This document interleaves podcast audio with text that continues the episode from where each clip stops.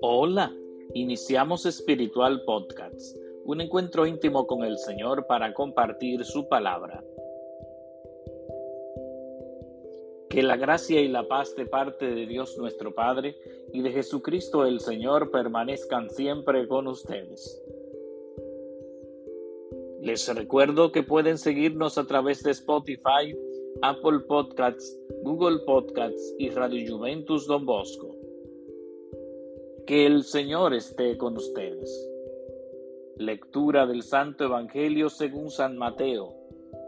En aquel tiempo dijo Jesús a sus discípulos, si no son mejores que los letrados y fariseos, no entrarán en el reino de los cielos. Han oído que se dijo a los antiguos, no matarás, y el que mate será procesado.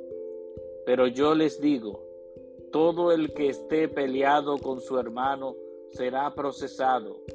Y si uno llama a su hermano imbécil, tendrá que comparecer ante el Sanedrín. Y si lo llama renegado, merece la condena del fuego. Por tanto, si cuando vas a poner tu ofrenda sobre el altar, te acuerdas allí mismo de que tu hermano tiene quejas contra ti, deja allí tu ofrenda ante el altar y vete primero a reconciliarte con tu hermano, y entonces vuelve a presentar tu ofrenda. Procura arreglarte con el que te pone pleito enseguida, mientras van todavía de camino, no sea que te entregue al juez y el juez al alguacil y te metan en la cárcel. Te aseguro que no saldrás de allí hasta que no hayas pagado el último centavo. Palabra del Señor. Gloria a ti, Señor Jesús. Estimados amigos de Espiritual Podcasts, continuamos viviendo este maravilloso tiempo de cuaresma, tiempo de conversión, tiempo de arrepentimiento, tiempo de acercarnos a nuestros hermanos. En el Evangelio que escuchamos,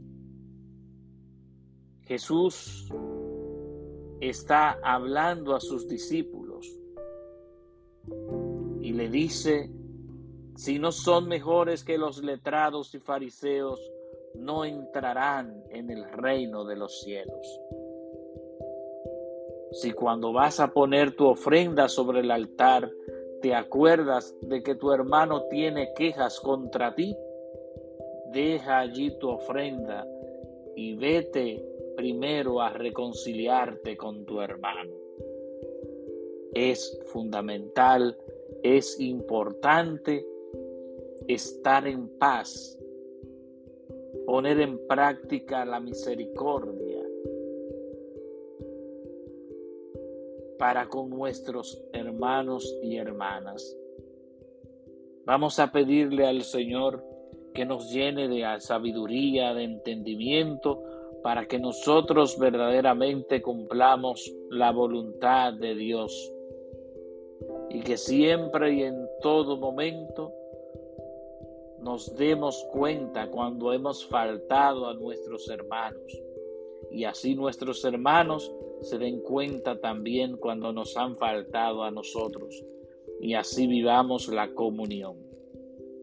Que el Señor esté con ustedes y que la bendición de Dios Todopoderoso, Padre, Hijo y Espíritu Santo, descienda sobre ustedes y permanezca para siempre.